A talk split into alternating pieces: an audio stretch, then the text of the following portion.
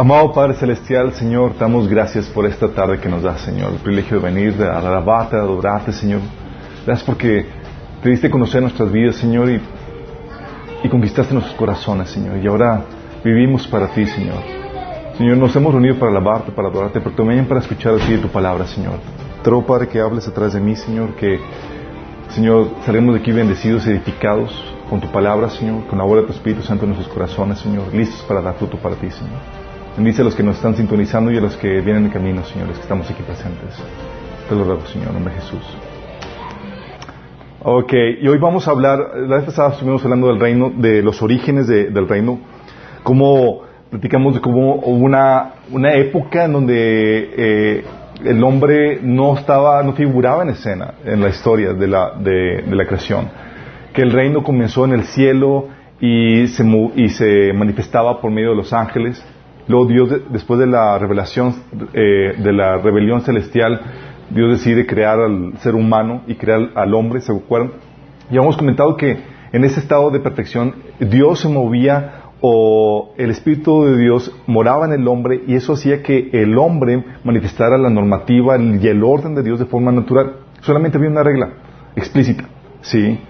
Pero todo lo demás el hombre se movía y sabía qué hacer y sabía lo bueno y lo malo porque el Espíritu de Dios lo guiaba en ese sentido. ¿Se acuerdan? Habíamos comentado eso. Hemos comentado que quedaban vestigios de, de, de esa, eh, que todavía hay vestigios en el ser humano de esa normativa en el corazón. Dice la Biblia que todavía quedan vestigios de, de esa ley en el corazón. Obviamente cuando venimos a Cristo, eh, el Espíritu Santo viene a revivar esa ley en el corazón, no por completo, ya hay un proceso de restauración, pero que va a terminar y va a consumarse cuando el Señor venga.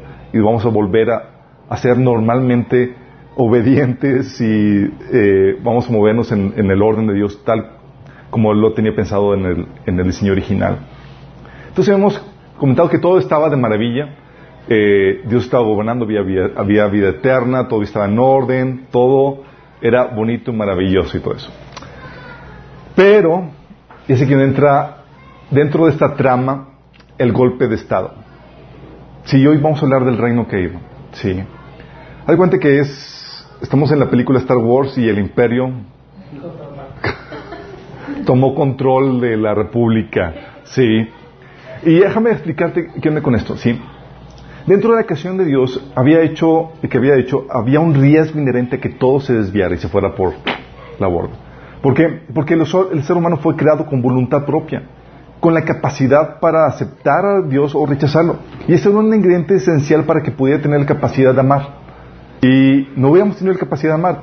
Para que hubiéramos tenido la capacidad de amar, teníamos que, de nuestra propia voluntad, decidir amar a Dios. Entonces Dios nos creó con voluntad propia la capacidad de aceptarlo o rechazarlo. Era ingrediente especial. ¿sí? Eh, hay un video que circula de, creo que es el presidente de, de Filipinas o algo así, que dice que Dios era, eh, empieza a insultar a Dios porque cómo se le ocurrió hacer la creación con la, con la capacidad de desviarse de su plan, ¿sí? Y me fascina cómo sale a relucir nuestra necedad, nuestra ignorancia. O sea, ¿tú crees que Dios estaba como que chin se fue y tenía... No, Dios está fríamente calculado en esta trama. Sí, Pero tenía que tener ese elemento. Ese elemento era, eh, era indispensable. Entonces teníamos eh, la problemática del riesgo inherente de, de poder decidir rechazar a Dios. Ese es el primer riesgo. Y el otro era que, aunque no tenía autoridad, el diablo andaba suelto. ¿Sí? Y eso eh, ocasionaba ciertas necesidades. No sé si se acuerdan, en Génesis 2.15, cuando Dios dice que Dios puso al hombre en el jardín de Edén, lo puso para que lo cultivara y lo protegiera. Dices, ¿protegerlo? ¿De qué? Ah, había, pues el Satanás estaba suelto. ¿Sí? De la misma manera que Dios protegía el cielo para que el enemigo no entrara y hiciera sus cosas, Dios puso al hombre para que lo protegiera. ¿Sí? El hombre tenía la autoridad para poder ordenar al enemigo, te me vas de aquí, podía, tenía todos los recursos de Dios a su disposición para proteger el, jardín, el, reino de Dios aquí en la tierra. ¿Sí? Obviamente, sabemos que no lo hizo, pero el objetivo del enemigo era, con- viendo la oportunidad que tenía de hacer algo al respecto para poder conquistar el, eh, el- nuevo mundo que Dios había creado. Dios que eh, Satanás quería llevar al hombre a, rebelarse en contra de Dios, de la misma manera que el enemigo se rebeló en contra de Dios. Porque él decía, y él pensaba, si logro hacer que se rebelen, lo van a condenar igual que yo fui condenado, sin esperanza, y va a hacer, va, a cocinar su destrucción. ¿Sí? Él quería llevar al ser humano a la misma condición, condenación en la cual cayó, cayó el hombre. ¿sí? Y su estrategia era sencilla. Su estrategia, lo único que podía hacer el enemigo era usar la mentira. ¿sí? No podía levantarse en armas en contra del hombre. Lo que hizo fue usurpó el cuerpo de una, de una serpiente y por medio de la serpiente eh, empezó a hablar y, lo que su estrategia era usar las mentiras y su plan era hacer que el hombre creyera en esas mentiras, es decir, engañarlo. Por eso la serpiente le dijo al hombre, ¿es cierto que Dios les dijo que, que no comieran de ningún, de ningún árbol? Luego, luego empezaron a distorsionar la palabra de Dios. Le dice, no, no es cierto, Dios nos dijo que si comiéramos, pero menos de este, porque si no vamos a morir. Luego la serpiente, no es cierto, no van a morir. Un informe, un reporte contrario al de Dios, una mentira. Y eso ocasionó el hecho que el hombre creyó en esa mentira, ocasionó toda la debacle que tenemos hoy en día. Nada más para que te des cuenta lo terrible que es la mentira. Dice la Biblia que en, Juan 8 que Satanás es el padre de toda mentira, es la fuente de la mentira. Cuando habla de, padre está hablando de, de, que es la fuente. Pero, ¿qué es lo que pasaría si lograba hacer eso? Lo que pasaría era al hombre tomar el fruto prohibido, el hombre irremediablemente iba a morir. Cuando hablamos de morir, estamos hablando de que iba a ocasionar su muerte espiritual, iba a separarse de Dios. Y lo que ocasionó es que cuando el hombre agarró eh, el fruto y lo comió, el Espíritu de Dios se le fue. El reino de Dios en su vida, sí, ocasionó muerte espiritual y también una muerte física, que es la eventual descomposición y fallecimiento de tu cuerpo. Por eso dice en Génesis 3:19 que Dios le dijo al hombre, polvo eres y al polvo volverás, es decir, vas a morir. ¿Sí? Pero no solamente quedó en la, en la muerte espiritual y en la muerte física del hombre. ¿Saben qué ocasionó? Eso es lo triste también del asunto. Nos llevamos de encuentro a toda la creación. ¿Por qué? Porque con la desobediencia del hombre entró la muerte y descomposición a la creación. No solamente al hombre, a la creación. Romanos 8:21 habla acerca de eso. Que la tierra fue sujeta a la muerte y descomposición. ¿Sí? ¿Por qué? Porque no solamente vino Dios a maldecir al hombre, sino a los dominios del hombre. ¿Sí? La flora y la fauna, por lo mismo, por consiguiente, también murieron. Los, animales no, no morían, imagínense. ¿Eres fan de los animalitos? Sí, si sabes que van a morir, bueno, si no sabías, ya, sí, como que la lagrimita, todo. A veces el cariño que tenemos por los animales es es mucho. y recuerdo que chateando con una persona que, que, no sabía que su perro se había muerto y ella, puso en su, en su chat así como que los perros van al cielo. Y yo, no es cierto, no van al cielo. O esto lógicamente equivocado. Y, le, la lagrimita. ok, ahorita no sabemos qué anda con eso, pero sabemos que estaban también destinados a morir. La flora y la fauna también eventualmente morirían. Entró en vigor en la creación la segunda ley de termodinámica. ¿Alguien se acuerda de ella? No, esa es la primera ley termodinámica, nadie se cree. La segunda ley termodinámica habla de que todo va en su decadencia y descomposición rumbo a su muerte. Todo sol se va a apagar, toda eh, fuente de energía, toda energía utilizable se va en decremento rumbo a su destrucción. ¿sí? Y lo que ocasionó es que la delicia de la creación de Dios empezó a adquirir un sabor amargo. ¿sí? Empezó a descomponerse. Empezó a producir cardos, espinos, zancudos. ¿Se vieron la, alguien vio la imagen que publiqué hoy en la mañana? Estaba así, eh, una imagen estaba con el Señor y, el, paisaje hermosísimo. Y yo, wow, Señor, genial, genial. No, Señor, está mundo caído. O sea, echa a perder la belleza de la creación de Dios. No puede estar a gusto disfrutando, sí, de la, de la hermosura que Dios hizo. Sí. Entonces, con esto lo que vino a suceder es que adiós al gobierno de Dios a través del hombre. Con esto desapareció el gobierno de Dios a través del hombre. O sea, el reino de Dios en la tierra, eso fue, ¿sí? O sea, déjame explicarte, antes Dios determinaba el bien y el mal, lo correcto y lo correcto. El conocimiento moral estaba en Dios, quien se lo revelaba al hombre por medio de su Espíritu Santo en el hombre. ¿Sí? el hombre guiaba al, eh, el Espíritu guiaba al ser humano y escribía la ley de Dios en sus corazones y en su mente. Sabía qué tenía que hacer y qué estaba bien y qué estaba mal.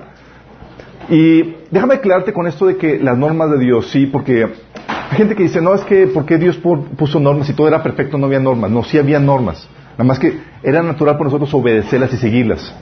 Sí, las normas están diseñadas y son inherentes porque cuando Dios crea algo, lo crea con un propósito, y para que cumplan ese propósito, los elementos de la creación tienen que estar, tienen que poner normas para que se cumpla ese propósito.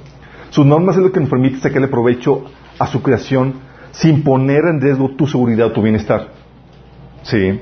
Pero empezamos a, violar las normativas que Dios puso para todos los elementos de la creación. Empezamos a usar de la, de la autoridad, de los recursos, de nuestra vida, nuestro tiempo, nuestra familia, nuestras esposas. Sí. Sus normas y eh, las normas de Dios las empezamos a obedecer y lo interesante es que las normas de Dios funcionan porque Él sabe cómo funciona la realidad. Las normas son una descripción de cómo funciona la realidad y eso es algo, que debemos ser conscientes porque por causa de, la, de nuestra separación con Dios empezamos a poner nuestras propias normativas. Sí, porque con la caída el hombre, ¿se acuerdan que el árbol se llamaba el, árbol del conocimiento del bien y del mal? ¿Saben qué significa eso? Significa que al hombre al tomarlo se independizaba del, reino de Dios. Su conocimiento del bien y del mal ya no estaría en Dios. Ahora el hombre tendría el conocimiento y del mal en sí mismo. Él mismo determinaría su propio orden moral. Es decir, ya no el reino de Dios gobierna, ahora yo soy el que establezco lo bueno y lo malo. ¿Sí? Por eso dice Génesis 3:22, cuando Dios, cuando Dios vio que el hombre tomó el fruto, dice, he aquí el hombre es como uno de nosotros sabiendo el bien y el mal. ¿Cómo que sabiendo? Si el hombre lo determinaba ya. Cuando en teoría era Dios el que nos determinaba eso, porque estábamos bajo el reino de Dios, ahora el hombre, yo mando. ¿Sí? Y es aquí donde el, el relativismo, el famoso relativismo que conocemos hoy en día, tiene sus orígenes ahí en el Edén. Cada quien empezó a partir de ahí hacer lo que le parecía mejor, porque su orden moral o su conocimiento del bien y del mal lo determinaba él mismo. ¿Sí? El problema con esto, obviamente, es que nuestras definiciones de lo bueno y lo, malo no concuerdan con la forma en la que opera la realidad. Por ejemplo, hoy en día, cuando te dicen que, que no es malo tener relaciones fuera del matrimonio, o sea, si hay moral sexual, no hay tal cosa como moral sexual, si es, puedes tener relación, si no pasa nada malo. Sí, pero por causa de desobedecerlo tenemos embarazos no deseados, y una, ahorita en Estados Unidos hay una alarma fuerte por todo el, incremento de enfermedades sexuales. ¿sí?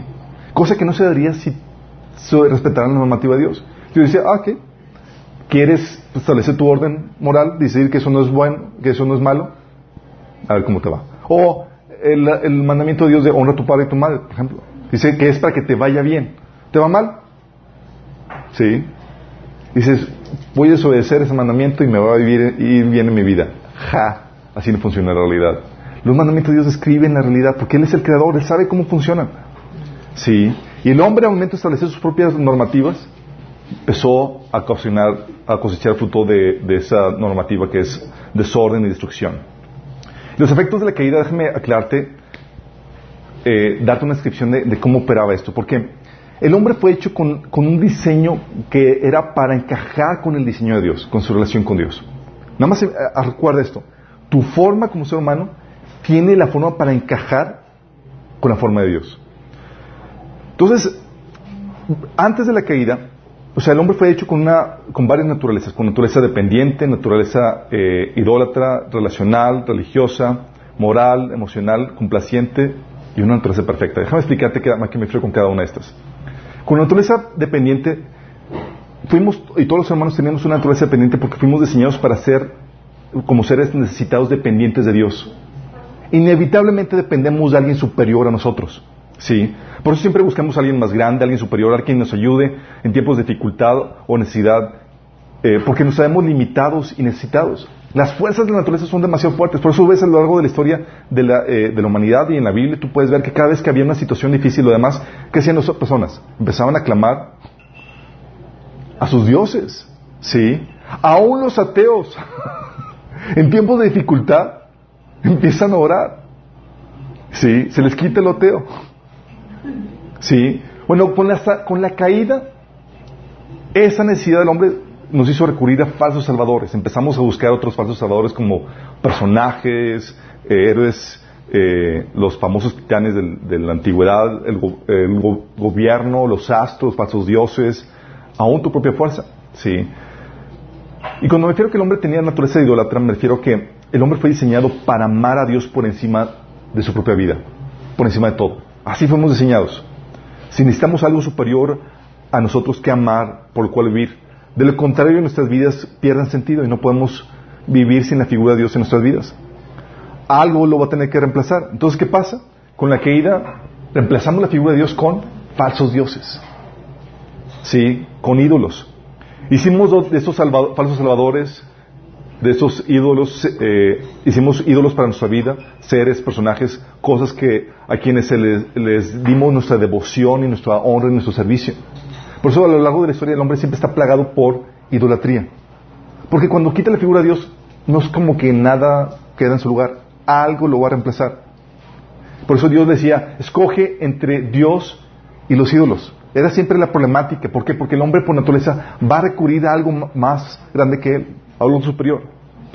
Con la necesidad relacional me refiero a que el hombre fue diseñado para tener una relación con Dios. Necesitamos relacionarnos con una persona, un ser que es nuestro Salvador, un ente superior. Con la caída empezamos a personificar a los ídolos. ¿A qué me refiero? Empezamos a darle personalidad a esas deidades, a esos falsos, a esos ídolos. Por ejemplo, a madre, madre naturaleza. Sí, le empezamos a dar personalidad. Sí, al dios sol. Sí, y empezamos a darle eh, eh, a las estatuas, le empezamos a, orar, a hablar. ¿Qué, ¿Por qué? Porque tenemos esa necesidad relacional. Sí, las imágenes, etcétera. ¿Sabes qué hacemos? Les asignamos conciencia e inteligencia. Aunque sepamos que no tiene mente. Sí, pero las honramos y les hablamos, les oramos. El hombre a lo largo de la historia sí se ha caracterizado. ¿Por qué hace eso? Porque tiene la necesidad relacional. Fuimos creados para relacionarnos con nuestra deidad. Y les, les atribuimos cosas que requieren sabiduría e inteligencia. Aún las personas que dicen, es que yo creo, yo no creo en Dios, yo creo en una energía eh, eh, impersonal. Ja, una energía, impersonal que tiene la inteligencia suficiente para hacer toda esta creación y que, eh, y que dice todo esto y, y, y todavía con la cual te puedes comunicar, porque los que creen en energía impersonal, con filosofías orientales, todavía hacen, cosas para comunicarse con ella. Así como que se comunica y es creador de todas estas, de todas estas cosas que requieren inteligencia forzosamente. Sí. Aún eso, inconscientemente, le asignamos inteligencia, porque tenemos la necesidad relacional con esta deidad. Y con naturaleza religiosa me refiero a que fuimos diseñados para que la verdad de Dios, su palabra, definiera nuestras creencias. Y cuando hablo de definir nuestras creencias, estoy hablando de dar forma a tu cosmovisión. ¿Sí? Porque para operar en, esta, operar en esta vida necesitamos creencias religiosas, ¿sí sabían? Todo el ser humano por naturaleza es religioso. Y cuando hablo de creencias religiosas estoy hablando de enunciados absolutos aceptados por fe, que nos ayudan a definir y entender la realidad, el cómo opera la realidad nos ayudan a dar eh, sentido, o sea, definición a la realidad, qué es la realidad, cómo defines el universo, el origen de las cosas, de dónde viene todo, cómo llegamos aquí, la moral, cómo deben de ser las cosas, o el destino, ¿sí? cuál es el propósito o la idea de buscar o alcanzar. Todas las religiones, o todas las creencias, el hombre tiene que tener eso para poder operar en esa tierra. Es como el software. ¿sí? Necesitamos un software para poder operar.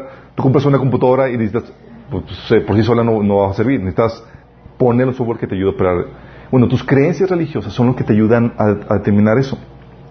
Con la caída, si antes era la verdad de Dios la que estaba diseñada para que definiera nuestras creencias, con la caída, la mentira empezó a dar forma a la cosmovisión del hombre.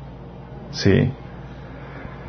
No tenemos todo el conocimiento de la realidad y no podemos corroborar todos los hechos personalmente, así que dependemos de un tercero, dependemos de, suposiciones que aceptamos por fe para poder trabajar. Sí. Eh, también tenemos una naturaleza moral. Porque fuimos diseñados para someternos a Dios, chicos. Inevitablemente dices, ah, pues yo me revelo a Dios, voy mi libro de, la, de esa naturaleza moral. Wrong, ¿sí? O sea, déjame aclararte, no podemos vivir sin un orden trascendente. Inevitablemente emitimos juicios de valor. Esto es bueno, esto es malo, ¿sí? Esto es incorrecto, incorrecto. Esto es deseable, esto no, ¿sí? Porque con esos juicios de, valor ordenamos nuestra vida y no solamente los ordenamos, ¿sabes qué hacemos? Imponemos ese orden en otras personas. Cuando decimos, por ejemplo, está mal que impongas tus reglas a otras personas, estamos en ese momento imponiendo nuestro orden moral en esa persona. Sí, es inevitable. Sí. Y si decimos no hay ley, imponemos la provisión de hacer reglas. Y establecemos un orden anárquico. Entonces con la caída nos sometimos, no nos quedamos sin ley, nos sometimos a otra ley. Establecimos nuestra propia moral y, y se la impusimos a otros. Solo la ley de Dios trae libertad, verdadera justicia. La del hombre siempre trae opresión e injusticia. Y eso es lo que vino sobre la tierra. Con la naturaleza moral que el hombre tiene, porque fuimos diseñados para ser amados por Dios, necesitamos satisfacer nuestras necesidades emocionales. Todo lo que hacíamos es que necesitamos siempre buscar algún medio para, para satisfacernos. ¿sí? Con la caída, cuando ya nada había para satisfacer nuestras necesidades emocionales, ¿sabes qué pasó? El hombre se volvió egoísta. Seres necesitados cuya motivación no es el amor, sino el egoísmo, su vacío. Empezamos a usar cosas, personas, aspectos de la creación para satisfacer nuestras necesidades emocionales, porque ya no teníamos quien nos las satisfaciera. También tenemos una naturaleza servil o complaciente, chicos, porque fuimos diseñados para servir a Dios. Entonces, inevitablemente vamos a terminar complaciendo y sirviendo aquel o aquellos que suplen nuestras necesidades emocionales o aquel ente que nos salva. Es una consecuencia de nuestra naturaleza necesitar. Servimos y amamos para recibir lo que necesitamos. Con la caída empezamos a servir las cosas creadas. Empezamos a vivir para el dinero, para el público, falsos salvadores, ídolos. Aún los que viven para sí mismos, que dicen, oye, es que es un egoísta que vive para sí mismo, en realidad no vive para sí mismo, sino para aquello que utiliza para satisfacerse emocional o físicamente. Sí. Antes, chicos, teníamos una naturaleza perfecta. Vivíamos y hacíamos la voluntad de Dios de forma natural. Antes de la caída éramos perfectos, no había sombra de corrupción en, nuestro ser. Vivir en la voluntad de Dios era algo natural. No había inclinaciones pecaminosas ni debilidades. Con la caída adquirimos una naturaleza pecaminosa. Una inclinación y debilidad hacia el pecado. Por eso Pablo decía en Romanos 7 del 21 al 23, he descubierto que el siguiente, el siguiente principio de vida, que cuando quiero hacer lo que es correcto, no puedo evitar hacer lo que está mal. Amo la ley de Dios con todo mi corazón, pero hay otro poder dentro de mí que está en guerra con mi mente. Ese poder me esclaviza el pecado que todavía está dentro de mí. ¿Sí? Entonces, como el hombre estaba necesitado de todas estas cuestiones por su naturaleza, al momento del hombre separarse de Dios, esa fue la manera en que Satanás arrebata el reino a Dios. Lo arrebata. Lo que logró Satanás, al momento de lograr que el hombre obedeciera de, a Dios, no fue la independencia del hombre de Dios. Grábate esto. Dentro del mundo cultista dice, no es que se logró independizar de ese Dios que lo tenía esclavizado. No, no, no. No logró la independencia del hombre de Dios, sino su sumisión a Satanás. Sí. El rechazo de Dios deja siempre un vacío que debe llenarse con algo. Sin Dios necesitamos de algo o de alguien más a quien acudir para que nos ayudara y salvara ante nuestra necesidad que supiera nuestras necesidades emocionales y que nos proveyera de las creencias que necesitamos para operar en esta vida y para definir nuestra moral. Y Satanás, ¿qué crees? Estaba ahí listo para suplir todas esas necesidades. Es que chicos, Dios ya no está, pero ¿qué creen? Aquí estoy yo. ¿Sí? Satanás estaba ahí listo para suplir eso. Y lo hizo. Y nosotros, ¿qué hicimos? Lo servimos y nos convertimos en sus esclavos esclavos del pecado, como viene en Romanos 6, 6 8, y Juan 8, 34. De esta manera, chicos, por nuestra naturaleza necesitada de Dios, Satanás empezó, se convirtió en el, lo que la Biblia llama el Dios de este mundo. Sí. Y con eso le quitó el reino a Dios. Mejor dicho, nosotros dejamos que Satanás se apropiara de él. ¿sí? Así se convirtió en el, rey, en el Dios de este mundo. Según Corintios 4.4 habla que así, así se le llama Juan 12.31 o, o Juan 14.31 o Juan 16.11 habla de Satanás como el Dios de este mundo, como el príncipe de este mundo. Y Jesús se refiere ahí. Sí, o sea, no es algo de que, ah, pues ¿quién gobierna el mundo? Eh, es el, Satanás el que gobierna. De hecho, Lucas 4 del 5 al 6, ¿se acuerdan de, la tentación de Satanás a Jesús? Que le dice, entonces el diablo lo llevó a un lugar alto y le mostró en un instante todos los reinos del mundo.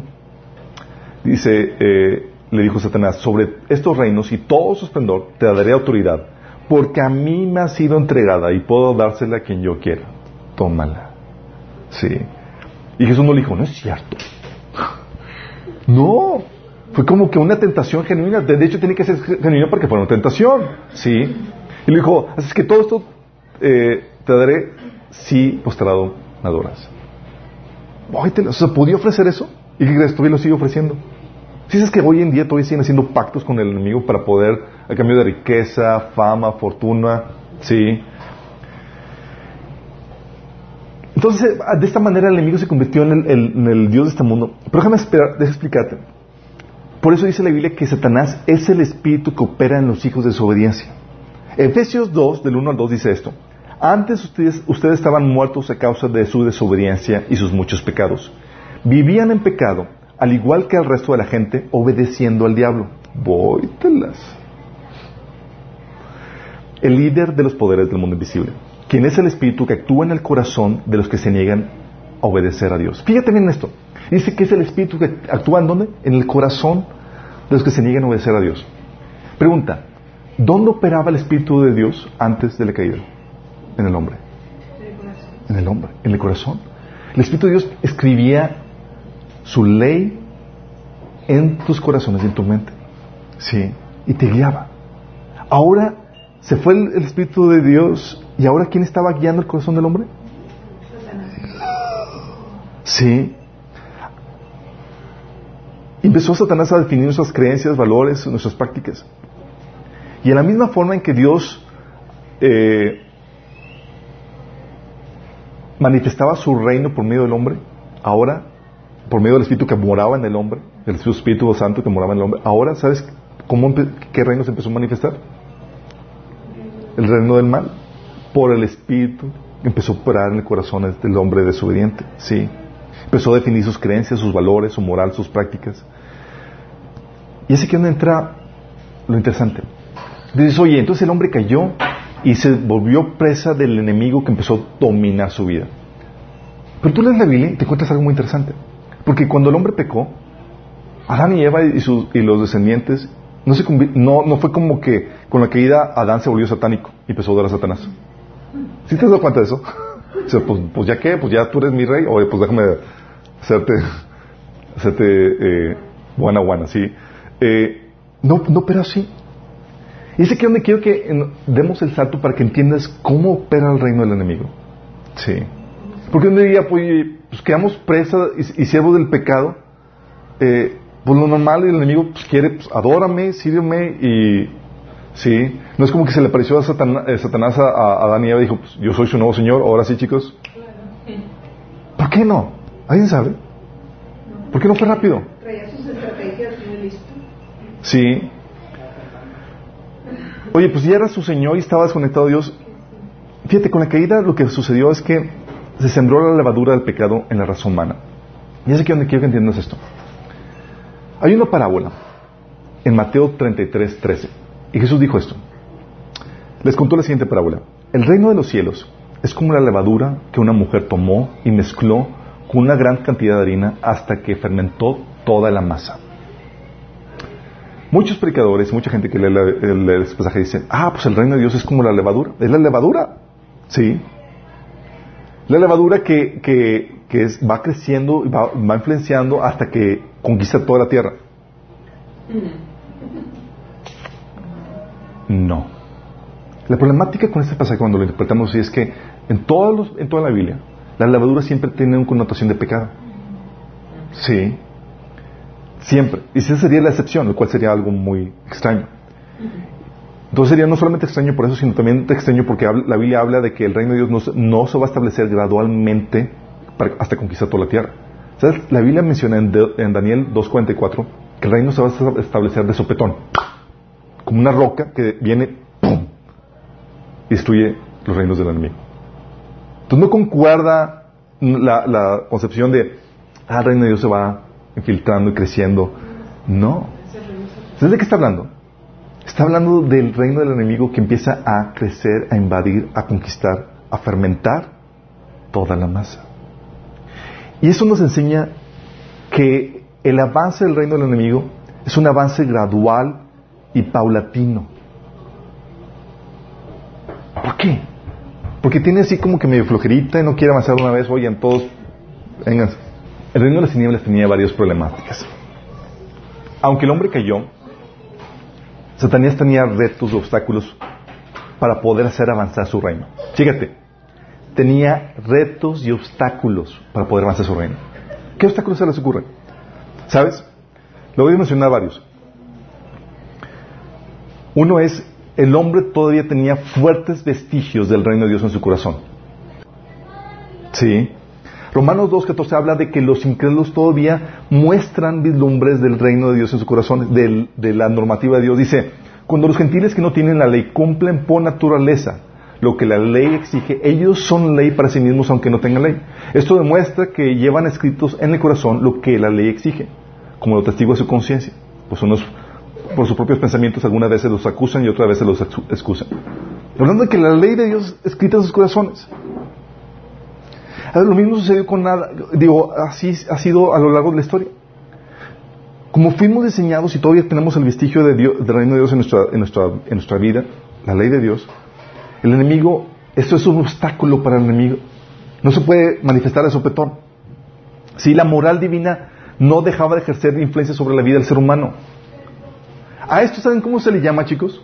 Se le llama, en los teólogos le ponen un nombre raro, le ponen gracia común. Cuando escuchas el término gracia común, te estás hablando de la influencia de Dios en el corazón del hombre que le impide llegar a, estar completamente satanizado.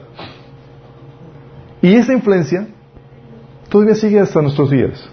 ¿Has encontrado algo de bondad, algo de bueno en las personas no creyentes? Es gracias a eso. Sí, es gracias a eso. Entonces tienes la problemática de que el hombre todavía tenía vestigios del reino de Dios en su corazón. Y la otra problemática es que con el que se enfrentó el enemigo y que tardaba su proceso es la persistente intervención de Dios en el ser humano. De varias formas. Primero, Dios no dejando hablar al hombre. Hoy te encuentras después de la caída, Dios teniendo conversiones con Caín y Abel. Entonces Dios no los dejó. sí. O con Enoch, se dice que caminó con él y luego, me caíste bien, Enoch, voy a llevar aquí. Órale. Sí. ¿Se imaginan? Así como que, esposa, voy por un mandado. o con Noé, o sea, Dios hablando, Noé, eh, te he visto a ti justo en esta generación mala. O sea, Dios todavía hablando al hombre. Con Abraham, Abraham, deja tu tierra, tu parentela. Sí. Con Moisés, o sea, Dios no dejando de hablar. Y cada vez que Dios habla es como que ching, le arruina el papelito al, enemigo. También queríamos. Sí. No solamente ves lo continúa Dios hablando también en la intervención de Dios, ¿sabes cómo? Refrenando. ¿Cómo? Impidiendo que la maldad se, se, se, se extienda de forma rápida o de sopetón. Por ejemplo, primer acto de Dios de misericordia para con nosotros. Oye, ya pecamos y toda la cosa, y vimos que estábamos ya enfermos del pecado. Dijo, estos tipos, hay que sacarlos del jardín, no sea que tomen el árbol de la vida y vivan en esta condición pecaminosa para siempre. Imagínate un Hitler viviendo para siempre. inmortal, no hombre. Dios tiene misericordia de eso. ¿Sabes que vamos a, vamos a cortar esto para que no dure para siempre? ¿O te acuerdas de la Torre de Babel? Empezaron a rebelarse a los seres humanos y dijo Dios, ¿sabes qué? Vamos, es hora de intervenir. Baja y confunde los lenguajes. Sí, y empieza a dispersar a los, a los seres humanos. Sí, porque dispersándolos es alentaba el proceso de, corrupción, de extensión del reino de los enemigos. Pero no solamente refrenando, también veías la intervención de Dios juzgando. a veces a manos de la naturaleza y a veces a manos de otras naciones. Cuando pecó Caín y Dios le dijo, maldita la tierra, ya no va a producir lo suficiente para ti, vas a andar de, de, vagón. ¿Sí? O el diluvio. Estaba la maldad, dice la Biblia que, eh, que dice en Génesis 6.3, Dios le dijo a Noé, he decidido destruir a todas las criaturas vivientes porque han llenado la tierra de violencia. Así es, los borraré a todos y los destruiré de la tierra. Dios interviniendo con fenómenos naturales para, para traer juicio. Sodoma y Gomorra es otro caso. Pero no solamente a través de fenómenos naturales, sino también a manos de otras naciones, como Israel, que fue, traer, fue el juicio, lo fue el instrumento de, la ejecución del juicio de Dios para las, naciones cananitas que habían llegado al límite de sus pecados. Pero no solamente tienes eso, también tienes la intervención de Dios, también tenías el persistente testimonio de varios actores que daban testimonio de fe de Dios. ¿A qué me refiero con esto? ¿Qué se ocurre con, personas que testifican, actores que testificaban de Dios? Que decían, a ver, hey, Dios es real, Dios es cierto. Sí. Adán es uno de ellos. O sea, tú no podías al inicio, en la decisión predámica, decir, no, Dios no existe. ¿Sí? Porque tenías al primer hombre creado ahí. ¿Sí? Y si tenías duda, déjame remitirte a Adán, sí. Adán, platícalo por favor, ¿cómo estuvo la cosa aquí? ¿Cómo llegamos aquí a ese asunto? Y tienes de primera fuente, ¿qué me con eso? O sea, no tengo ombligo, el único, ¿cómo identificas Adán? El único que no tiene ombligo, efectivamente. Adán vivió 930 años, era un testimonio viviente de la existencia de Dios. O sea, Adán conoció a Seth, su hijo, Enos, Cainán, Malet, Jarek, Enoch, Matusalén, Lamec, y por 126 años que murió antes, casi conocía a Noé. O sea, imagínate. Dices, wow, o sea, testimonio viviente de la existencia de Dios, el primer hombre creado ahí. ¿Te imaginas eso? Les contó la historia Todos sabían, ¿sí? O Noé y su familia después del diluvio. ¿Reseteo o qué? Noé, Noé vivió cuando Job, eh, Noé estaba vivo cuando Job eh, moraba en la tierra. Job, ¿se acuerdan? Job, era de la generación de, como que del papá de Abraham. ¿Sí? Y Noé alcanzó, estaba vivo todavía cuando Abraham nació. Imagínate. ¿Te imaginas? Cuando Abraham nació, todavía no estaba vivo. Sí. Yo creo que duraban tantos años para testimonio. Es Dios es real, lo que sucedió es real. No había forma de negarlo. ¿Sí? Oye, sus hijos, los hijos de Noé, Sem, Cam, Jafet, vivieron la mayor parte de la vida de Abraham. O sea, Abraham estaba ahí con la historia de Abraham y, por otro lado, en otro en otra región de, de, ahí estaba los hijos de, Noé todavía vivitos y coleando y haciendo sus cositas y demás. ¿Sí? Ham, uno de los hijos de Noé incluso, sobrepasó la vida de Abraham por unos 120 años. O sea, Abraham murió y el hijo de Noé todavía está vivo. ¿Se imaginan eso? O sea, murió cuando, ah, el Ham murió cuando Jacob tenía unos 48 años. ¿Estamos, ¿Estás consciente de, de, eso? O sea, eran personas que eran testimonio de la existencia de Dios y de que la narrativa bíblica era cierto. No podían negar lo que había sucedido. ¿Sí? Pero no solamente tienes el testimonio de, de, de, estos personajes que vivieron ahí entonces ese periodo, tienes el testimonio de la creación. Dice la Biblia en Romanos 1 del 19 al, 28, al 20 que lo que Dios conoce se da a conocer por medio de las cosas hechas, por medio de la creación de Dios, de manera que no tenemos excusa. Al inicio, chicos, todo ser humano, no solamente por testimonios de las personas vivas, eh, las personas eh, del inicio vivas, sino también por el testimonio de la creación, sabían que había un Dios creador de todo. Melquisedec no era judío y adoraba al Dios vivo. Job y sus amigos adoraban al Dios vivo. Sí. Abraham, ¿de dónde sacó la idea de Abraham del Dios creador de todo? No se lo enseñó en la escuelita dominical. ¿Estás consciente? Y no solamente eso, o sea, había rituales que dejaban testimonio de que Dios, de que Dios, de culto a Dios. Por ejemplo, Si sabes que desde el inicio, por ejemplo, con Abel, tú puedes ver que Dios había ordenado la instrucción de los holocaustos. ¿Saben qué son holocaustos? Era, construías un altar y matabas a un animalito para expiación de pecados. Sí, era una, eso fue instituido directamente por Dios. Sí, Abel lo hizo. Noé lo hizo. Déjame aclararles esto. A ver, chicos, según la Biblia, ¿cuándo se instituyó ese, ese, esa ordenanzas en cuanto a los, los sacrificios? No fue sino hasta después, hasta con Moisés, ¿verdad? Entonces, ¿cómo explican que Abel lo hacía, que incluso Noé lo hacía? Noé dice la Biblia que eh, construyó un altar a Dios y ofreció como holocausto animales puros y aves puras. Incluso en, el arca metió siete animales puros de cada ejemplar. De, ¿Cómo supo distinguir entre puros e impuros? ¿Cómo se ve que tenía que, que lo que Dios sabía, Dios iba a agradarse con una ofrenda, con un altar donde eh, hacían un holocausto? Dios lo enseñó a los primeros hombres, de Adán y a Adán, ok, voy a matar a este animalito. Esto es lo que va a hacer. Es una ofrenda que apunta a Salvador. Sí. Job incluso, ¿se acuerdan? Job era de la, generación del papá de, Abraham. En Génesis 1.5, fíjate que digo en, en Job 1.5, dice, un determinado ciclo de banquetes, porque los hijos celebraban banquetes. ¿Sabes qué hacía Job? Dice, Job se aseguraba que sus hijos se purificaran. Muy de mañana ofrecía un holocausto por cada uno de ellos, pues pensaba, tal vez mis hijos hayan pecado y maldecido a Dios en su corazón. Para Job esta era una costumbre cotidiana.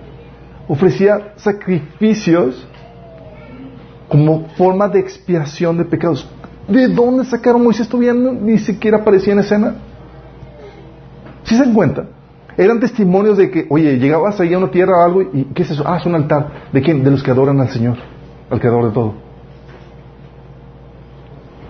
¿Sí estás consciente?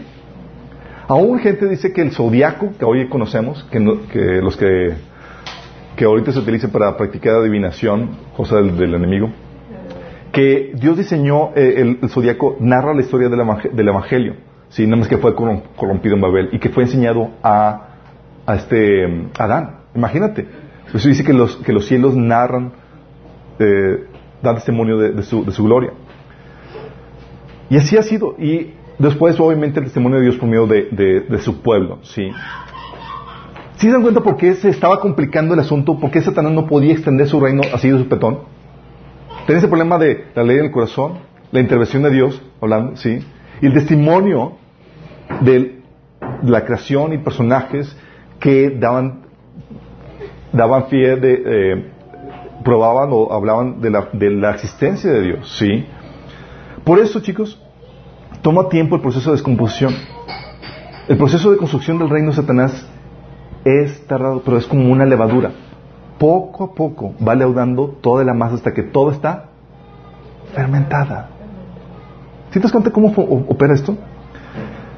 Por ejemplo, en la primera generación, de Adán al diluvio, ¿Sabes cuándo vino el diluvio? Vino 1656 años después de haber creado el hombre. 1600 años hasta que la corrupción se haya generado. Oye, al principio de los primeros 40, 50 años, los hombres estaban totalmente depravados, en todo, ¿no? Tardó 1600 años. Sí. Dice la Biblia en Génesis 6.5, dice que el Señor vio la magnitud de la maldad en la tierra y que todo lo que la gente pensaba o imaginaba era siempre y totalmente malo. ¿Te das cuenta? 1600 años para llegar a ese punto, donde ahora sí estaban completamente, sí, eran demonios eh, encarnados. Completamente. Ahora sí lo que el enemigo quería hacer de que su reino de maldad completamente dominando el corazón del hombre, tardó 1600 años en construirse. ¿Si estás, viendo? Eso no fue de sopetón, fue poco a poco. La levadura fue impregnando todo esto. ¿Sí? Obviamente hubo, hubo ayuda demoníaca, la incursión, por ejemplo, sexual de los ángeles con los seres humanos, la corrupción de, eh, del ADN y otras prácticas empezaron a, apresurar la, descomposición, ¿sí? Pero aún después de que se hizo el reseteo con el diluvio, ¿sí? Tú ves que Dios empezó a moverse y, empezó otra vez la corrupción, pero Dios intervenía. Por ejemplo, la corrupción estaba ya muy fuerte con la torre de Babel, si estaban rebelándose contra Dios. Y Dios tuvo, eso fue sucedido unos 100 años después del diluvio. Y ahí se apresuraron. Y Dios dijo, estos chiquitos ya se me adelantaron. Y los dispersó, cambió, el, cambió el idioma. Sí. Tú tienes a personajes no judíos como Job y los amigos de, de, de, de los amigos de Job, Eliafaz, Bildad, Sofar, Eliud. No eran judíos, chicos, y adoraban al Dios, creador de todo. Sí, todavía había gente que creía en Dios y le servía. Sí. Pero sin embargo ya empezaba a haber brotes de descomposición. Para el tiempo de Abraham, ¿sabes qué fue la estrategia de Abraham? Porque empezaba a haber ya brotes de descomposición social. Y estaba el reino de Dios, del reino de Satanás manifestándose cada vez más. Satanás, digo, Abraham tenía miedo de llegar a, poblados. Por ejemplo, cuando llegó a, Egipto, ¿saben qué le dijo a su esposa? Le dijo, hazme un favor, vi que eres mi, mi hermanita. Sí. ¿Por qué lo dijo? Porque tenía miedo de que lo, de que, eh, de que lo mataran. O sea, ya empezaba a ver la corrupción ahí. Ya para que tú tengas miedo que te mates porque estás viendo que la situación social está mal. ¿Sí? Y Abraham sabía eso. Pero todavía no, todavía había brotes de, de, justicia y de temor de Dios. ¿Sabes qué él dijo el, faraón en los tiempos de Abraham? Dice, el Señor castigó a, a, Faraón, dice en Génesis 12, del 17 al 19, dice, el Señor castigó a Faraón y a su familia con grandes plagas. Entonces el Faraón llamó a Abraham y le dijo, ¿qué más has hecho? ¿Por qué no me dijiste que era tu esposa? ¿Por qué dijiste que era tu hermana? Yo pude haberla tomado por esposa. Anda, toma a tu esposa y vete. O sea, todavía había temor de Dios todavía, chicos. ¿Sí? Las estimaciones de Abraham todavía no eran correctas. Dijo, estos ya están deprobados. No, todavía no. Todavía no. ¿Sí? Todavía había gente no judía que era creyente de Dios y que le temía, que le servía. Por ejemplo, Melquisedec, chicos. Sí. Melquisedec es de unos 431 años después del, diluvio. ¿Era judío? No. Pero fíjate cómo se refiere a Melquisedec en Génesis 14, del 18 al 20. Dice, Melquisedec era rey de Salem y sacerdote del Dios Altísimo. ¿A quién servía?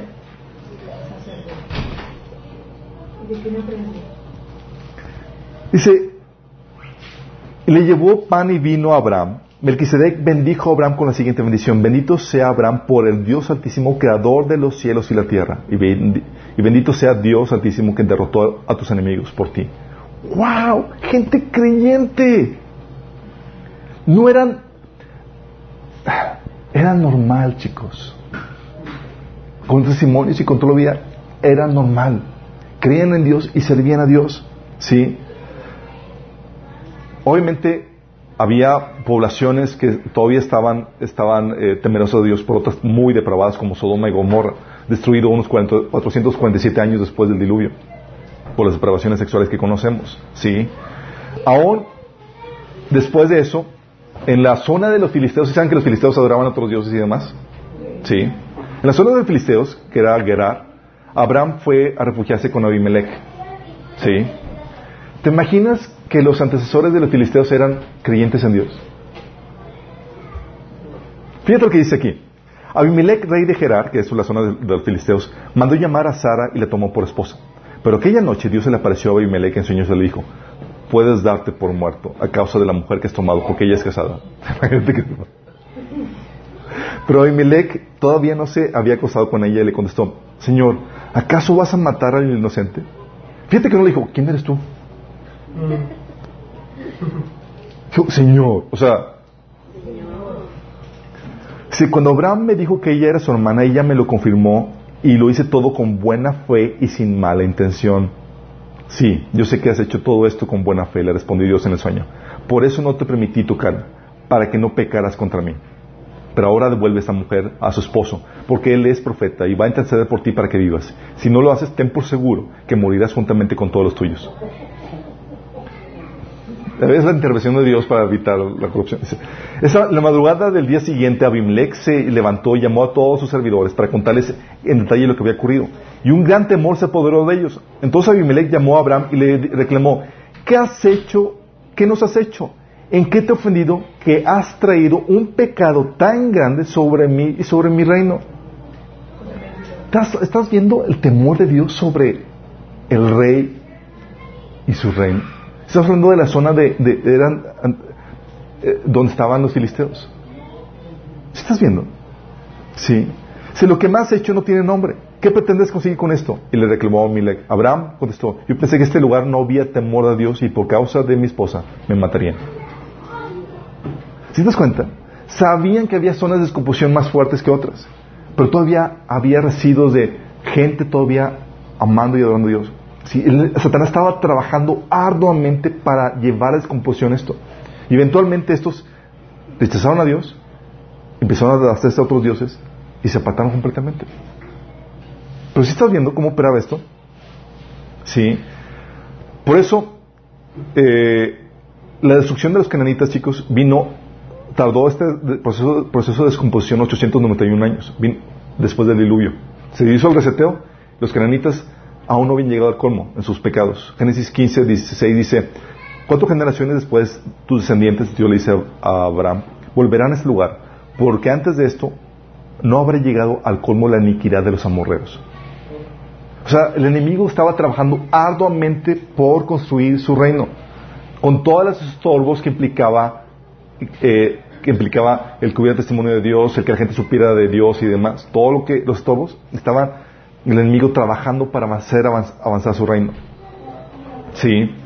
Y ese proceso de descomposición, chicos, es vez tras vez. Dios hace un reseteo y el enemigo empieza a trabajar otra vez, como levadura, leudando todo, creciendo su, su reino. ¿Sí? Eh, por ejemplo, la tercera generación de la conquista, que fue resetó porque Dios eliminó por medio de Israel a los cananitas que hacían prácticas horripilantes, mataban a sus hijos, hacían, practicaban brujerías, hechicerías, homicidios, opresión y demás. Bueno, hizo el reseteo y el, lo que sucedió eh, fue el... Tardaron otros 800 años para que se, llegaba, se llegara a la descomposición total del pueblo de Israel al punto del exilio. ¿Sí? Tardó todo ese tiempo el enemigo en trabajar. Y Dios tratando de refrenar con profetas, con mensajeros, con su testimonio, con la ley, pero ahora, vez tras vez, el enemigo trabajaba arduamente para extender su reino. ¿Sí? Y el resto también, digo, los siguientes imperios, Dios traía juicio por otros, con los siguientes, eh, con las otras naciones también fueron, eh, Dios trajo juicio sobre ellas, por ejemplo, Filistea, Nínive, Tiro, Sidón, Edom, Moab, etcétera, fueron juzgados por con el pueblo de Babilonia, ¿sí? Y así, chicos, Dios ha traído reseteos a lo largo de la historia. Cuando el enemigo llega a hacer acrecentar su reino, así llega a resetearlo para que vuelva a extender, digo, para que, para que no se extienda tan rápido. Pero,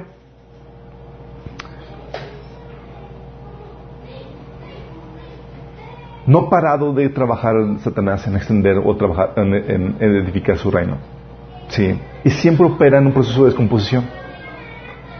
Sí, vimos, eh, eso lo vemos de varias formas, pero también una forma de verlo es por medio del proceso de descomposición cultural. Los principios o las normas que Dios estableció para todas las áreas de la vida, chicos, empezaban a violentar, se empezaban a, a, desobedecer. ¿sí? Y la tendencia, como hemos dicho, el pecado es que va aumentando o leudando toda la masa. Pero por los vestigios del reino del corazón, que hay del reino de Dios en nuestro corazón, la ley que estableció en nuestro corazón, por los testimonios de Dios y más, y de la intervención detrás de ese proceso de descomposición. Pero el enemigo, por causa de eso, no puede cambiar de sopetón nuestra vida. Ocasionaría un rechazo muy fuerte. ¿sí? Entonces se utiliza las, las famosas estrategias de la rana que muere hirviendo. ¿Qué hace el enemigo? Poco a poco va logrando la descomposición hasta que lleva a la muerte de la rana. ¿Se acuerdan de ese proceso de que la rana la dejas, se va adoptando a, los cambios del agua que se está calentando al punto de que sigue aumentando, sigue aumentando y, termina hirviendo y la rana ya murió sin darse cuenta? Es la forma en que opera, porque sabe que todavía residuos en tu corazón del reino. Y si te pone de sopetón lo malo, lo terrible, lo feo, tú vas a ir, vas a, vas a, va a causar repulsión. Entonces, vas, va trabajando poco a poco con eso. Sí. El proceso de composición empieza poco a poco y gradualmente. ¿Ahora entienden cómo está operando el enemigo alrededor nuestro? Sí. La Biblia nos enseña, por ejemplo, en Romanos 1, 21 y 28, que empieza con un pérdida, una pérdida de sentido común al momento de rechazar a Dios. Rechazas a Dios, o sea, es decir, abandonas a Dios, no le rindes culto a Dios, empieza un proceso de pérdida de sentido común. El sentido común, chicos, es, es la normativa que hay en tu corazón vestigio del reino de Dios. ¿Sí? Lo que te ayuda a distinguir entre lo bueno y lo malo empieza a perderse. Como la conciencia. ¿Sí? El hombre empieza, dice la Biblia que en Romanos 1 te habla de que rechazas a Dios y caes inevitablemente en idolatría. La Biblia enseña que en Deuteronomio 18 que caes en idolatría, inevitablemente vas a caer en prácticas ocultistas y sacrificios humanos. Sí, dice, hoy no practicamos, no, ¿y el aborto qué es? Sí. en la historia de, de, todas las culturas paganas, todas tenían problemáticas de sacrificios humanos, por todo lo que implicaba el ocultismo. Sí. Caes en eso, obviamente me empieza todo el relativismo y cambios de valores. La inmoralidad sexual viene y entra. Entra también la, la homosexualidad. Entra la corrupción en el gobierno, en abuso de poder, se pierden libertades. La impunidad y el derramamiento de sangre inocente se viene, empieza también a, surgir. Corrupción en los negocios, en los líderes religiosos, corrupción y desenfreno en la sociedad en general. Falta de respeto a los padres, pérdida de afecto natural, empieza toda la sociedad a llenarse de malicia y perversidad. Sí. Es aquí donde quiero que entiendas esto. dices, oye, ¿qué más quisiera el enemigo que toda la humanidad se postrara delante de él y lo adorara directamente? Así como se lo hizo directamente a, Jesús. Oye, fue una propuesta muy directa, ¿no? Oye, ¿qué es esto? Aquí ya directo, sí sin fachadas, sin, sin nada. Soy Satanás, adórame a mí. Sí. Pero tú ves en la historia que la gente no adoraba a Satanás.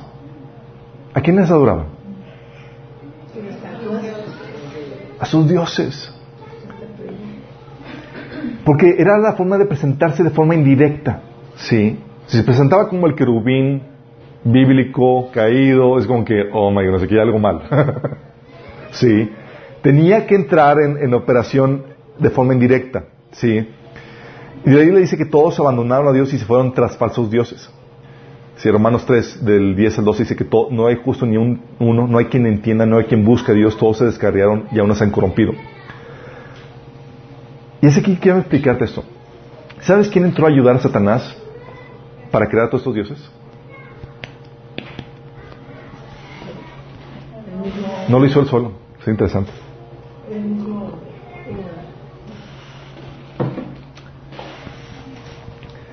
Cuando Dios dispersó a las naciones después de la torre de Babel, Dios dispersó a las naciones y dejó encargado a los ángeles, a su corte celestial, para que se encargaran de traer buena influencia sobre ellos, para que llegaran a Cristo, llegaran a Dios de vuelta. Dijo Dios, ya no quieres lidiar conmigo de forma directa, te voy a poner, te voy a delegar a mis embajadores, seres espirituales, ángeles que van a trabajar con, van a influenciarte, van a operar en tu corazón, van a tratar de influenciarte para, para traerte de vuelta a, mí. Fíjate lo que dice Deuteronomio 32.8. Escucha. Cuando el Altísimo asignó territorios a las naciones, cuando dividió a la raza humana, fijó los límites de los pueblos según el número de su corte celestial, según el número de los hijos de Dios, según el número de los ángeles. ¿Sabes eso? Ángeles asignados a naciones. Sí, con la intención original de Dios de que influenciaran para bien para traerlos de vuelta. Pero ¿sabes qué pasó? Se unieron a la rebelión de Satanás. Se unieron a la rebelión de Satanás y empezaron a influenciarlos para que crearan sus propios dioses y se apartaran de Dios. Y Dios en el Salmo 82 emite juicio contra su corte, su corte celestial. Fíjate lo que dice. Dios preside la corte de los cielos, pronuncia juicio en medio de los seres celestiales. Y, empieza a hablar a los ángeles. ¿Hasta cuándo dictan decisiones injustas que favorecen a los malvados? Hagan justicia al pobre y al huérfano, defiendan los derechos de los oprimidos y de los desposeídos, rescaten al pobre y al, indefenso, líbrenlos de las garras de los malvados. Por, por esos opresores no saben nada, son tan ignorantes, andan errantes en la oscuridad, mientras el mundo entero se estremece hasta los cimientos. Y yo digo, ustedes son dioses, son todos hijos del Altísimo, pero morirán como simples mortales y caerán como cualquier otro gobernante. Levántate, oh Dios, y juzga la tierra, porque todas las naciones te pertenecen. Esos ángeles desviaron las naciones para que se apartaran de Dios. Y Dios dice, ¿sabes qué? Vamos a tener juicio. es interesante, ¿no? Por eso, la Biblia habla de que los dioses de otras naciones son demonios, ángeles caídos. Y este corte celestial se unió a la rebelión de Satanás. Sí. 1 Corintios 2 del 7 al 8 habla de estos entes espirituales, es como le llama, como, gobernantes de este mundo. Dice, más bien exponemos el misterio de la sabiduría, de Dios, una sabiduría que ha estado escondida y que Dios ha destinado para nuestra gloria desde la eternidad. Ninguno de los gobernantes de este mundo lo entendió, porque de haberlo entendido no habrían crucificado al Señor de gloria. ¿Sabes quiénes son estos gobernantes? Porque Daniel 10 del 13 al 20 nos enseña que detrás de los diferentes reinos hay principados, gobernantes, entes espirituales que están trabajando. Daniel ahí, en ese pasaje, habla del príncipe de Persia que está operando en ese reino. ¿Te imaginas eso? Todo el mundo espiritual trabajando, tratando de influenciar el corazón del hombre. Y ahora estos, este, este corte celestial para apartarlos de Dios. Sí, pero el enemigo, ¿sabes qué, qué es lo que, está, lo, que, lo que quiere hacer? Quiere quitarse de intermediarios para que el proceso de descomposición llegue al punto clímax. ¿Y el punto clímax ¿sabes cuál va a ser? Cuando lo adoren a Él directamente. ¿Sí saben que vamos a llegar a ese punto? Dice la Biblia que va a llegar a un punto de la descomposición social, en la descomposición del hombre. ¿sí? Dice, vio una de las cabezas de la bestia que parecía estar herida de muerte. Estoy hablando del gobierno mundial que se vecina. Se pero la herida mortal sanó. Todo el mundo se maravilló de este milagro y dio la altada a la bestia, hablando del anticristo. Dice, adoraron al dragón. ¿Quién es el dragón? Apocalipsis 12 menciona que el dragón es Satanás.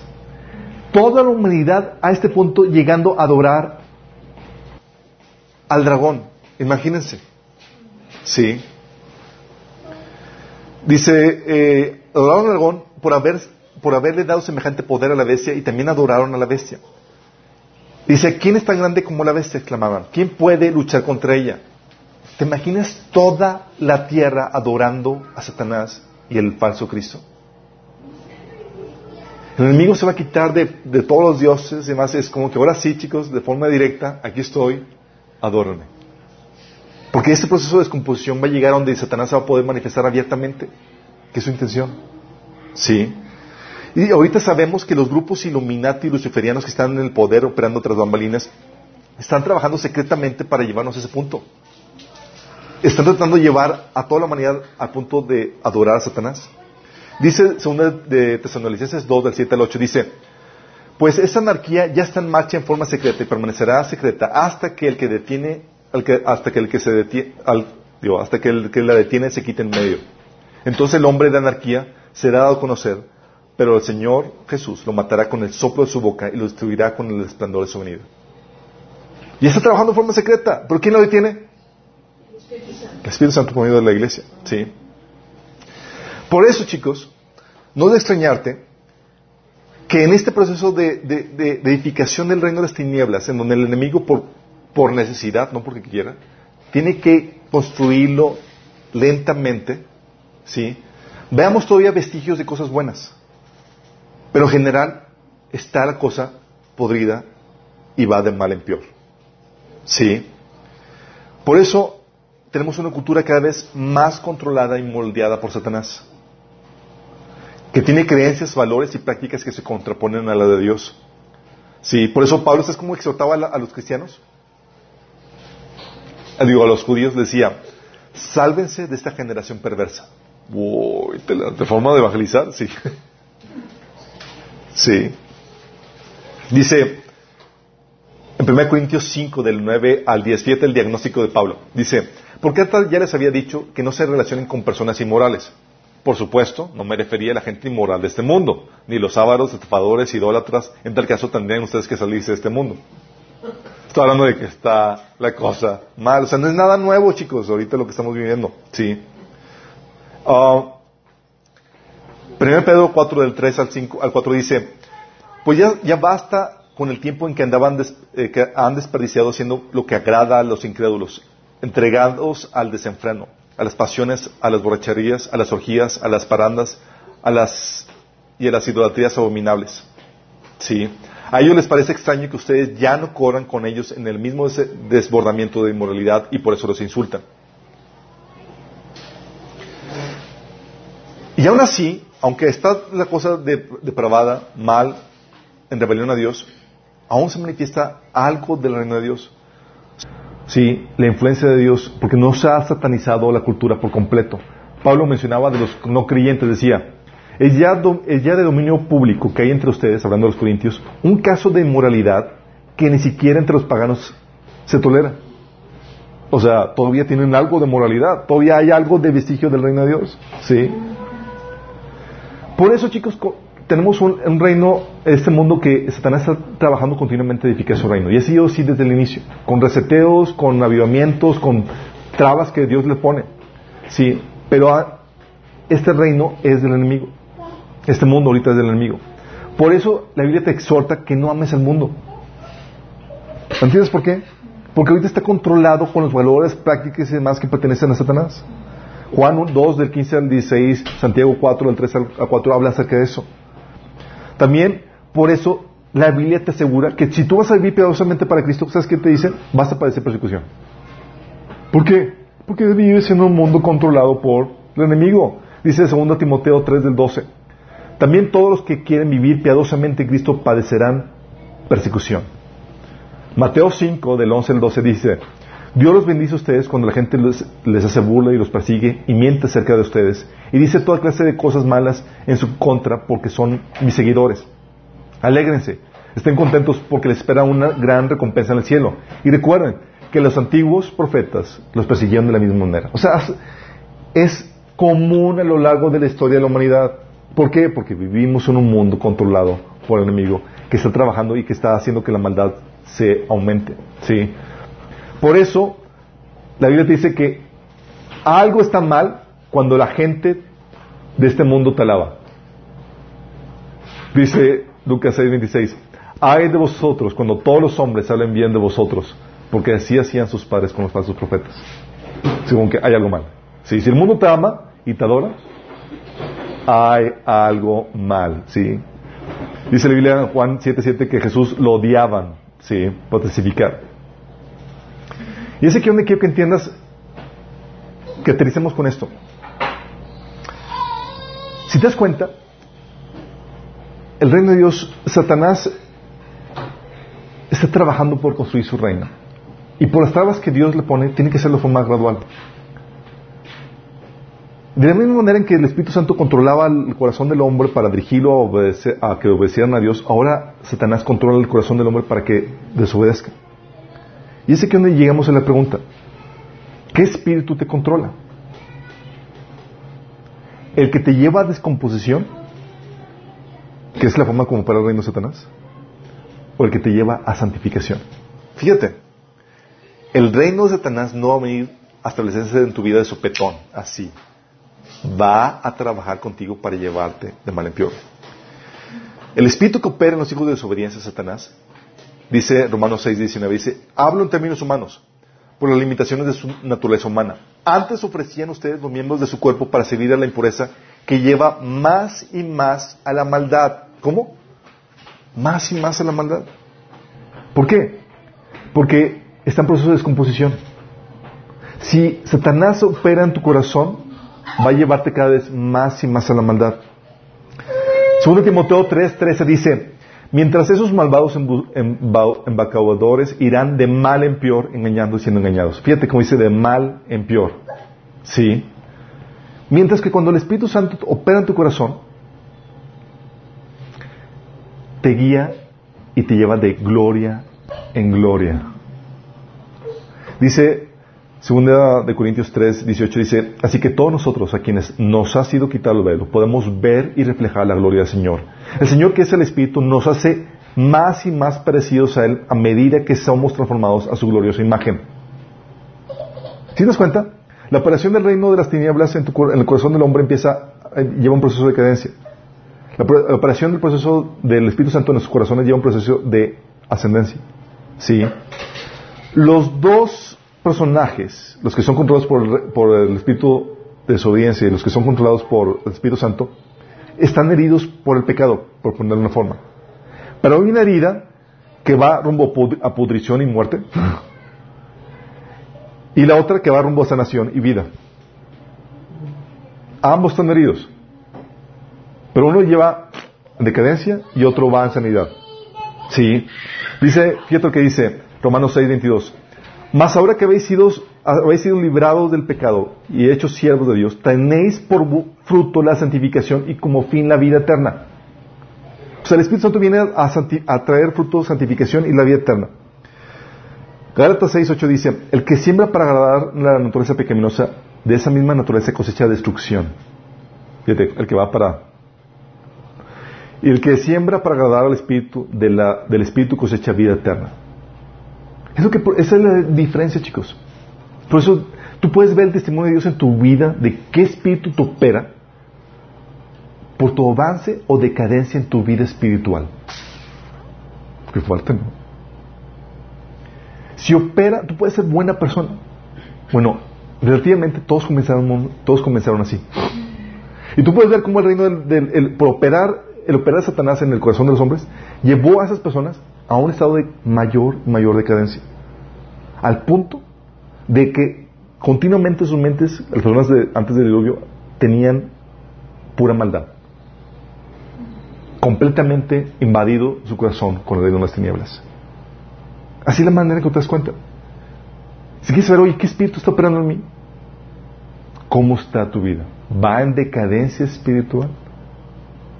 ¿O vas en un proceso de santificación donde te pareces cada vez más al Señor?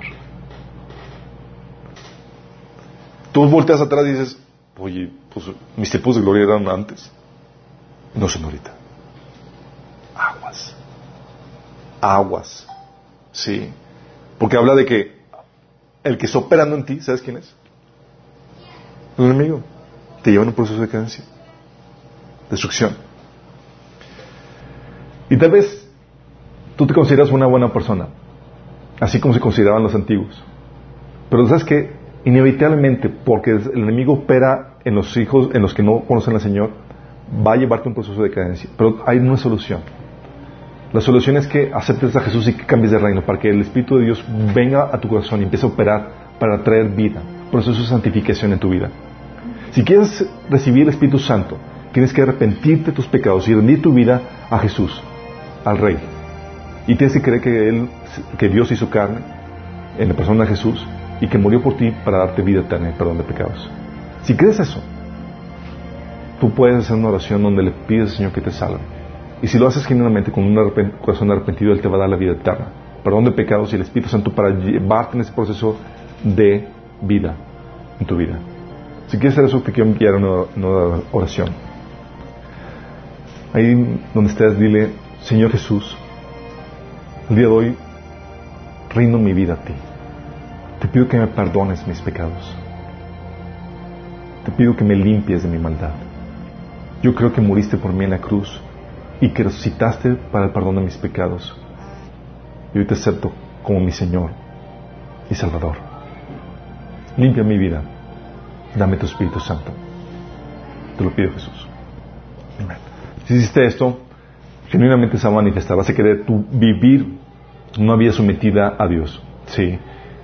Entonces va a requerir que empieces a, a leer la Biblia y empezar a obedecerla desde el Nuevo Testamento y que te empieces a congregar porque tienes mucho que aprender. En cuanto a todos los demás, chicos, ¿vas entendiendo la dinámica de la historia? ¿Cómo opera el reino de las tinieblas? Y la tremenda misericordia de Dios al refrenar la maldad. Sí, vino a establecerse el reino de Dios aquí en la, tierra, pero gracias a Él no hemos llegado hasta el punto de estar completamente satanizados. No se ha manifestado directamente, abiertamente. Aún todavía hay muestras de vestigios del reino de Dios en la vida. Todavía hay vestigios de bondad y más, por la pura gracia y misericordia de Dios, que pone trabas, que pone obstáculos, que todavía se sigue manifestando y sigue hablando. Podemos dar gracias a Dios por eso. Amado Padre Celestial, damos gracias, Señor. Porque tú nos enseñas cómo opera el reino de las tinieblas, Señor. Pero aún en medio de esta situación, cuando el reino de las tinieblas trabaja para leudar toda la masa, Señor, tú intervienes y damos gracias por tu intervención, Señor, porque podemos disfrutar algo de, de, paz, algo de justicia, algo de, de bondad, Señor, en medio de este mundo caído, Señor. Y sabemos que todo eso es por ti, Señor. Señor, queremos pedirte que nos hagas a nosotros agentes, Señor, tuyos para poder contrastar la maldad, Señor. Para estorbar el avance del reino de las tinieblas, Señor. Comenzando con nuestras vidas y avanzando a las áreas de nuestra de influencia, Señor, donde podamos estar. Ayúdanos, Señor.